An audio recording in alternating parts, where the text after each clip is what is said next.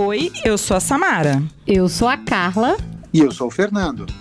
E este é o Amplicast, um podcast para líderes educacionais. Com conteúdo provocativo e estimulante sobre diversos temas relacionados à gestão escolar, com foco especial em inovação, cultura e transformação digital.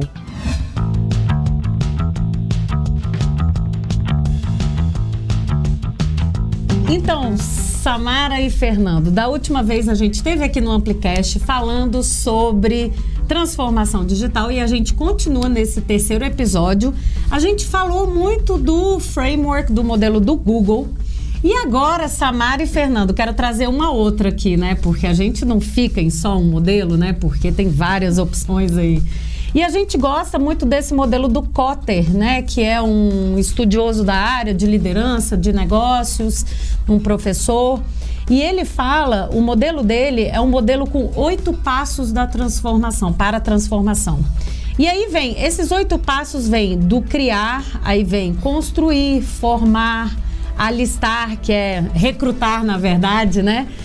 É, depois vem possibilitar, o gerar, o sustentar e o instituir. E cada um desses ele vai explicando. Então, por exemplo, o criar, ele traz esse criar o sentido de urgência. Então você só consegue trabalhar essa transformação se você tem um sentido de urgência do grupo ali. Mas hoje a gente quer focar no possibilitar. E esse possibilitar, ele fala muito assim de possibilitar a ação por meio da remoção de barreiras. Perfeito, Carla. Eu só quero lembrar para quem está ouvindo a gente no Amplicast que, aliás, a gente tem esses posts com todos os links dos frameworks que a gente está trabalhando nos processos de transformação digital. E a grande ideia aqui hoje é se aprofundar um pouquinho nessa questão de remover barreiras, porque elas são muitas quando a gente está trabalhando com mudança em instituições educacionais, não é isso, Fernando? Isso mesmo. Eu acho que o, que o, o Cotter é, é, uma, é uma referência muito legal mais uma referência legal. E, e, eu acho muito bacana essa, essa ideia que vocês sempre trazem, né, de uma diversidade de olhares e abordagens, é, porque ninguém tem um caminho, caminho resolvido do começo ao fim e para qualquer situação, né? Então é legal é, essas múltiplas referências, porque a gente pode usar um pouco de uma, um pouco da outra, dependendo do contexto que a gente está, vai fazer mais sentido uma coisa do que outra, né? É, e na verdade, Fernando, essa escolha pelo Cotter agora é porque a gente trabalhou no no framework do Google de transformação digital, ele tem várias etapas e são várias variáveis ali. O Cotter, ele é mais direto ao ponto, né, nesses oito passos. Então, talvez uma uma forma de se pensar a transformação é talvez começando pelo Cotter, que ele é um modelo muito mais ágil, vamos dizer assim, né? Ele tem pontos que são essenciais, que tem cruzamentos ali, que tem interseções com o framework do Google, mas ele é um mais simplificado. E aí, trazendo essa questão da barreira, eu queria trazer um conceito, Fernando, e queria ver você aí com sua experiência de inovação, trabalhando na área por muitos anos, com projetos e tudo mais. Se você já viu algum lugar sendo feito isso. Tem, o Seth Godin tem uma ideia de pre-mortem, que é o quê? Você fazer um exercício com a sua equipe de pegar, vamos dizer que você tem um projeto de inovação. Então, antes de começar esse projeto, de pegar todas as, as possíveis barreiras que você teria nesse projeto e fazer assim, o que que pode dar errado assim, né? Então, identificar essas barreiras e esses pontos realmente de atenção. Então, antes de começar o projeto, você vê como que ele poderia morrer, entendeu? Que tipo de barreiras fariam com que isso gerasse uma morte do projeto por algum motivo, né? E aí você fazer isso antes de começar o projeto, para depois avançar. E aí você já ter mais consciência desse, das barreiras que você vai enfrentar ao longo do caminho. Que que você tem já viu alguma empresa fazendo super. isso? Não, você já fez importante. isso? Já fiz sim, já vi fazer muito. Quer dizer, na verdade, essa, essa questão da, da, das barreiras e, e, você organizar o projeto é, no, no, momento de fazer o planejamento, você fazer essa reflexão, ela, ela é fundamental para o bom andamento do projeto. Independentemente de ser um projeto de inovação e de transformação, e inclusive em outras, digamos assim, metodologias, em outros frameworks, como o PMBOK, etc., uhum. você tem um momento inicial do, do, projeto, na verdade é o pré, quase, quase como se fosse um pré-projeto, em que você faz uma série de, de considerações e projeções, e sempre no sentido de antecipar é, tudo aquilo que pode ser obstáculo, tudo aquilo que pode ser alguma dificuldade, para que você possa mitigar antecipadamente essa dificuldade. E se ela efetivamente ocorrer, mil coisas podem ocorrer, inclusive coisas que a gente não imagina. Mas tem algumas coisas, as, talvez as mais importantes, a gente é capaz de imaginar antes, né? Uhum. E, e, e, às vezes um detalhe como é, uma resistência, por exemplo, de uma parte de um, de um grupo, de um departamento, de um, a, a, uma ideia, muitas vezes isso é suficiente para fazer com que a ideia, não, o projeto não depois não consiga decolar, né? Então é muito importante essa etapa, assim, como você está colocando, de, de, refletir sobre as barreiras, né? Pensar sobre o que, que nós vamos enfrentar pela frente, o que, pode atrapalhar o nosso projeto e como é que a gente pode antecipadamente se preparar para lidar com esses acontecimentos se eles vierem a acontecer, né? E eu vi que vocês colocaram algumas coisas aqui, queria até escutar é, um pouco você também, Samara, porque você está com o pé lá na escola, né? É, com, com, o pé, a cabeça, o umbigo inteira na escola, né? Quase praticamente todos os dias, enfim, respira aquilo. E aqui a, aparecem essas quatro dimensões aqui, né, de eventuais barreiras econômicas, cognitivas, normativas e a questão política. Como é que você vê essas coisas lá na escola? O que, que tem aparecido como maior, maior dificuldade? Tem um exemplo, né, Samara? Um exemplo super legal de um amigo nosso? É, eu tenho, na verdade, tenho vários, né? Eu acho que, primeiro, assim, é, é, quando o Cotter coloca pra gente que essas barreiras, elas estão nessas quatro camadas, a gente tem a barreira econômica, a barreira cognitiva. Por exemplo, a gente que é professor, a gente não tem a menor noção, principalmente no ensino privado, de que há uma barreira econômica. A gente tem a impressão de que na educação privada os recursos são ilimitados, né? Porque o professor, ele sempre faz a conta pelo valor da hora aula dele. Então, ele acha que o custo que a escola tem é o de hora aula e, sei lá, paga luz, telefone. A gente não consegue ter de dentro da sala de aula a dimensão do custo total, que é uma instituição grande, né? Então, é, quando, quando eu li o, o framework do Cotter e vi, caraca, a barreira econômica é uma. Porque a gente pensa sempre em barreira econômica para o ensino público, é, né, no mindset de que os recursos são escassos, mas a gente também, quando faz estudo dos recursos é, é para o ensino público, a gente vê que, na realidade, eles não são tão, tão escassos assim, né? Que o recurso existe. Então, eu acho que essa questão da, da barreira econômica e cognitiva, ela devia ser um pouco mais compartilhada com os educadores, assim, de que todo novo projeto pode encarar é, a barreira econômica. Carla, eu achei muito legal quando você falou que o Seth Godin propõe é, é, botar um, um, um, uma barreira, assim, pensar na morte desse projeto por conta da barreira econômica. Porque aí a gente começa a entender é, por que, que aquele projeto foi pensado do jeito que ele foi pensado. E né? muitas vezes, até no framework do Google mesmo, lá tem um dos pontos é a parte financeira, de sustentabilidade financeira, uhum. né? Uhum. E muitas vezes a gente encara é, a sustentabilidade financeira e aí uma barreira econômica, no caso, um risco econômico. Porque quando a gente fala de barreira, nada mais mais é do que a gente está fazendo uma grande análise de risco do projeto, uhum. né? Então, é, as barreiras fazem parte desse risco, né? Então, lá no, no, do Google, eu acho interessante porque a gente tem que pensar a alocação de recursos não só em termos de infraestrutura, que talvez seja a primeira coisa que a escola pensa. Então, por exemplo, eu tenho que fazer isso, qualquer modificação que você vai fazer, qualquer mudança, eu tenho que investir X em, sei lá, equipamento, em hardware, software, em, sei lá, infraestrutura de Wi-Fi, vamos pensar aí no digital.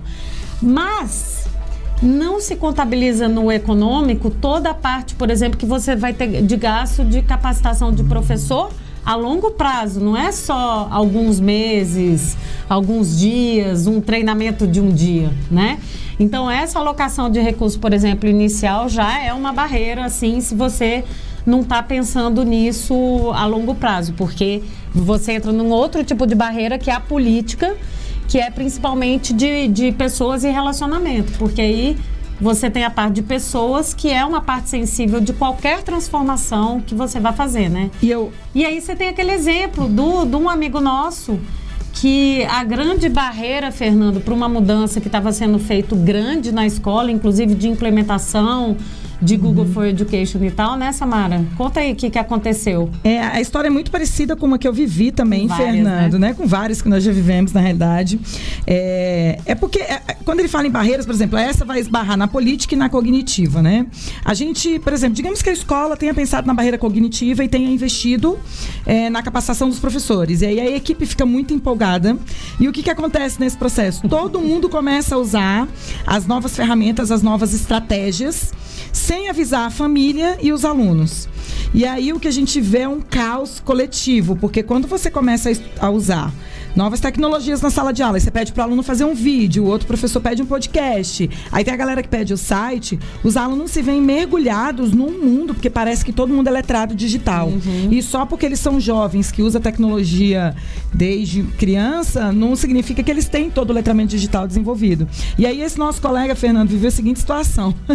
É, todo mundo empolgado, pedindo mil projetos para os alunos. E aí os pais foram para a escola, fizeram um levante e falaram assim: olha, pelo amor de Deus, vocês estão pedindo pro meu filho ser editor de vídeo, ele não é editor de vídeo. Vocês estão pedindo pro meu filho publicar o site, ele não é o web designer. e aí, é, uma das pessoas que estava na liderança dessa escola, diante da reclamação dos pais, pegou e mandou uma mensagem para todo mundo e falou assim: ó, oh, não é para mais usar tecnologia, nunca mais essa escola. Então, ele ele estava vivendo esse dilema, né? Ele como coordenador do projeto de tecnologia, ele agora, né? Eu tô com essa professores bomba. empolgados e pais desesperados né? Na verdade. E a direção ainda se alinhando nesse processo. E a direção né? sem saber que rumo tomar e que posicionamento também, porque aí tem que ter o posicionamento da direção. E tem uma coisa interessante nessa história, Samara, que às vezes é uma equação que vira essa barreira toda, que é a parte de educação dos pais e dos alunos uhum.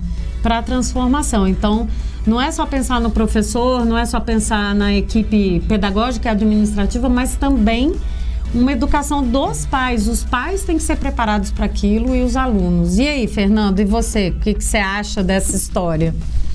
Como que a gente poderia equacioná-la? Dessa questão da, da do, com os pais aí, da relação é. desse exemplo que vocês é. deram, né? Uhum. E tem uma. Tem um. No framework de trabalho do PMBOK, por exemplo, você tem uma das dimensões de um projeto que é a dimensão de comunicação. Hum. A, a, dimensão de comunicação do projeto, ele, ele é um subprojeto dentro do projeto. É, que, que, que é, você precisa garantir que todos os que estão envolvidos direto ou indiretamente no projeto é, sejam devidamente informados do andamento e das conquistas porque é muito importante essa, essa, que essa comunicação chegue a tempo, porque por vezes alguém que é impactado e sem ter sido informado acaba se transformando numa barreira é, numa barreira, acabar criando uma resistência e por aí vai. E depois é muito mais difícil você é, superar uma barreira quando ela se levanta do que você evitar que ela se levante. E, e uma parte dos problemas é a comunicação. Então, esse exemplo que vocês estavam dando para mim é típico da coisa de comunicação. E já aproveitando e emendando aqui a, a, o raciocínio, porque essa dimensão é a dimensão política, né? Uhum. É, é onde eu tenho visto as maiores dificuldades. É, quando hoje em dia eu começo um projeto qualquer, uma das primeiras coisas que eu penso é, é em, com quem eu estou mexendo, com quem este projeto vai alterar o, o, o, balanço de poder, o relacionamento com o trabalho, o relacionamento dos grupos. Às vezes você não percebe e vai haver uma interferência importante é, que pode fazer com que alguém é, tenha uma, uma percepção de que agora tem menos importância dentro do grupo, o trabalho seja menos reconhecido. Esse tipo de situação, ele naturalmente gera uma, uma, uma barreira, uma resistência e uma barreira. E aí o processo de comunicar, envolver, etc., é chave para que a coisa possa fluir, não parar como é, trazendo tantos problemas como esse exemplo que vocês deram, né? Acho bem interessante. Acho que a gente deve ficar por aqui com essa questão das barreiras e pensar que a gente tem, na verdade, quatro grandes, é, enfim, quatro grandes tipos de barreiras.